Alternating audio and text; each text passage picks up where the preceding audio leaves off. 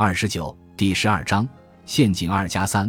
我的感觉就是我的模样，人们都会评判我。陷阱二，我的感觉就是我的模样。我讨厌做报告。梅边喝拿铁边说，厌恶程度就像一千个烈阳之火。那是个早春时节，梅第一次坐在我的办公室里咨询。他告诉我，他要在八月给五百个人做个报告，还有两千多人将通过网络直播观看。虽然还有五个月。但他已经吓坏了，我不能连续几个月都是这种感觉。他说：“这样我会死的，一定会死的。”死亡的结局听起来实在太糟。于是，我和他一起打破了关于社交焦虑的第二个迷思。我的感觉就是我的模样。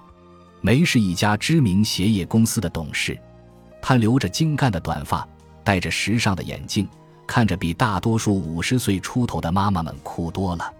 他热情亲切，走起路来大步流星，永远随身携带超大杯的星巴克咖啡，这也显示出他工作时的投入。他喜欢自己的工作，还有他手下关系紧密的团队。但每次要做展示报告时，他要么求同事亚瑟替他做，要么坚持先用邮件发幻灯片，再在电话会议上解释，这样他就可以不露面了。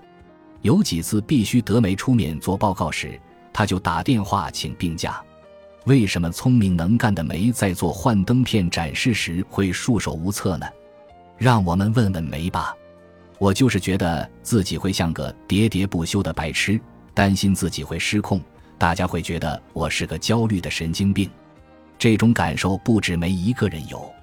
焦虑时，我们会觉得所有人都能看到我们的窘态，不管我们担心的是什么，看着很蠢、无能、没有个性或其他什么。我们觉得这些全都写在了自己的脸上。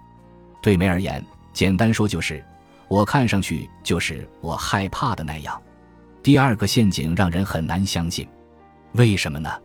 自己感觉什么样，看着就什么样。问题出在哪儿？要找罪魁祸首，你看看自己的身体就行。为了方便解释，我们来快速浏览一下焦虑的生理影响。我们所有的情绪都体现在身体上。悲伤让人身体沉重，动作缓慢；愤怒让人肾上腺素激增，甚至呲出牙齿；厌恶让人浑身战栗。那焦虑呢？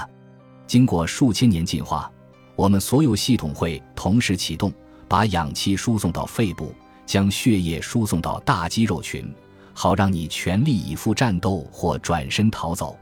其结果就是焦虑的生理特征：脸红是因为血管扩张。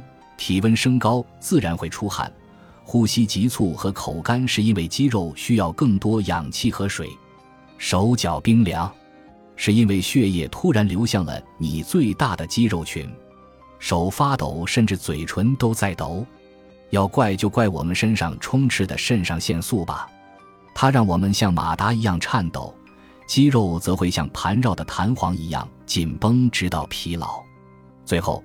肠胃系统会释放多余重量以减轻负担，以便我们能跑得更快或能更灵活地战斗。这些反应不会让人愉快，相反，长期焦虑会让我们疲惫不堪，肩颈、背部和胃部都会长出结节。还有，我们很难靠肾上腺素来思考，它会让人很难集中注意力，很难去想接下来要说什么或记住其他人说了什么。你不想在面试或约会时留给别人这样的印象，对梅来说，这也不是他在挤满人的礼堂做演讲时想给别人留下的印象。但打击我们的不仅是焦虑引起的身体迹象，还有我们对焦虑的关注程度。你可能认识和豌豆公主完全相反的人，搞不清自己饿了么，也不知道身上淤青是怎么来的。你也可能认识一些人，他们对自己的身体情况清清楚楚。你可能就是这样的人，这种对自己身体的觉知被称为内感受性觉知。毋庸置疑，焦虑的个体的内感受性觉知更加敏感。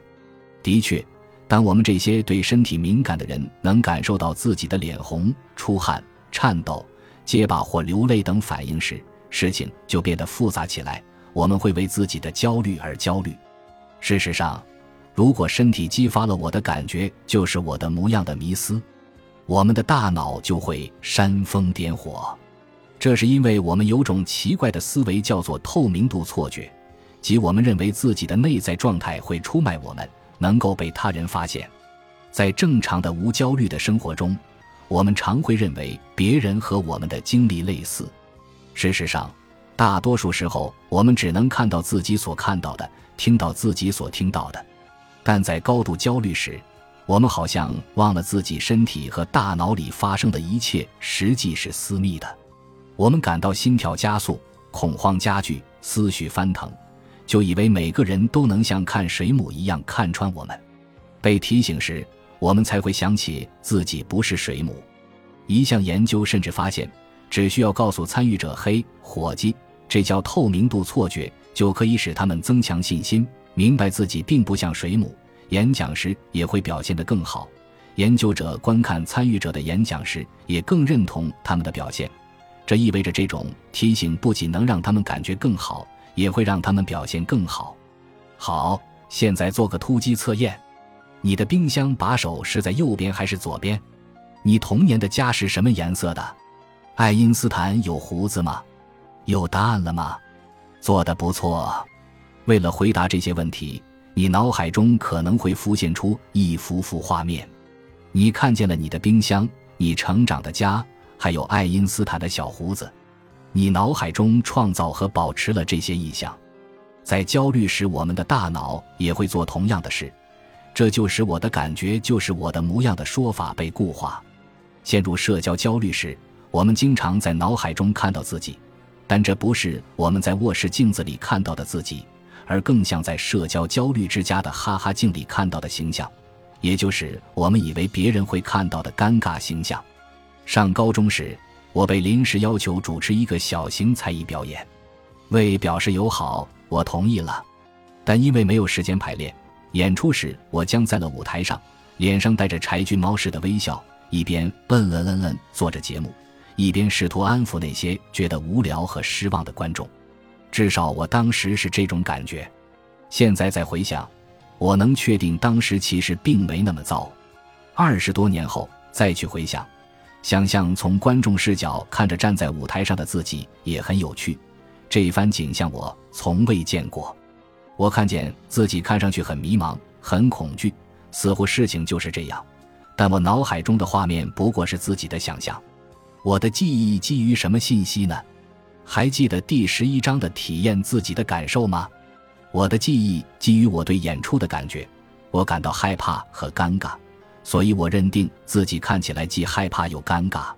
既然不能回到过去，我永远也不会知道事实到底怎样。即使纯属虚构，这也是我脑海中记得的。你看，我从未见过的，甚至都已进入了我的记忆。即使我们从未想过这一视角，这种在脑海中回忆焦虑时刻的倾向也很常见。这也是要打破我的感觉就是我的模样这一迷思的关键。如何打破呢？用你手里的电话就可以。为替代你想象中的影像，一个可靠的方法是制作真实的影像。让你信任的人把你的谈话、演讲或做任何让你焦虑的事的过程录成视频。我知道，我知道你会说，但我讨厌看我自己，比在语音信箱里听到自己的声音还讨厌。你可能讨厌这样做，但这样做其实回报巨大，因为你终于能看到别人眼里的你自己。录了视频后，在观看之前问问自己，你认为自己会看到什么？闭上眼睛，想象一下你内在的清晰影像。你认为你看起来什么样？说话时信口开河，语无伦次，像摇摆哑铃一样颤抖。如果我们问梅，他可能会说：“我看起来很蠢，说话时老停顿，从一个话题跳到另一个话题，每隔几句话就说嗯，脸上的表情就像电影《阿呆与阿瓜》里的人物一样傻。”现在鼓起勇气，点击播放键。最初几秒钟，你会有种本能反应：我看上去是那样吗？每个人都有过这种经历，很正常。接下来，像看陌生人一样看你自己，尽可能客观的观察，问问自己：你的恐惧是不是事实？屏幕上的这个人看起来蠢吗？这个人从一个话题跳到另一个话题了吗？这个人停顿了多少次？用中立的视角，可以让你看到和听到真实的自己。你可能会有一些明显的焦虑迹象流露出来，但不会像你想的那么多。所以，你内心的感受和外在的表现并不匹配。然后再看一遍，看看视频里其他人，你的谈话伙伴或观众，找一个你记得的明显焦虑的时刻，一个错误，一个停顿，一个让你大脑一片空白的时刻，然后问问你自己：其他人注意到了吗？其他人的反应是你犯了大错一样吗？如果一个陌生人走进来，他们会认为其中一个人真的看起来很怪吗？如果是对话，比较下谈话双方，另一个人在说话时是否有停顿和磕绊。但更重要的是，很高兴你能看到证据，你的感受并不是你的模样。本集播放完毕，感谢您的收听，喜欢请订阅加关注。主页有更多精彩内容。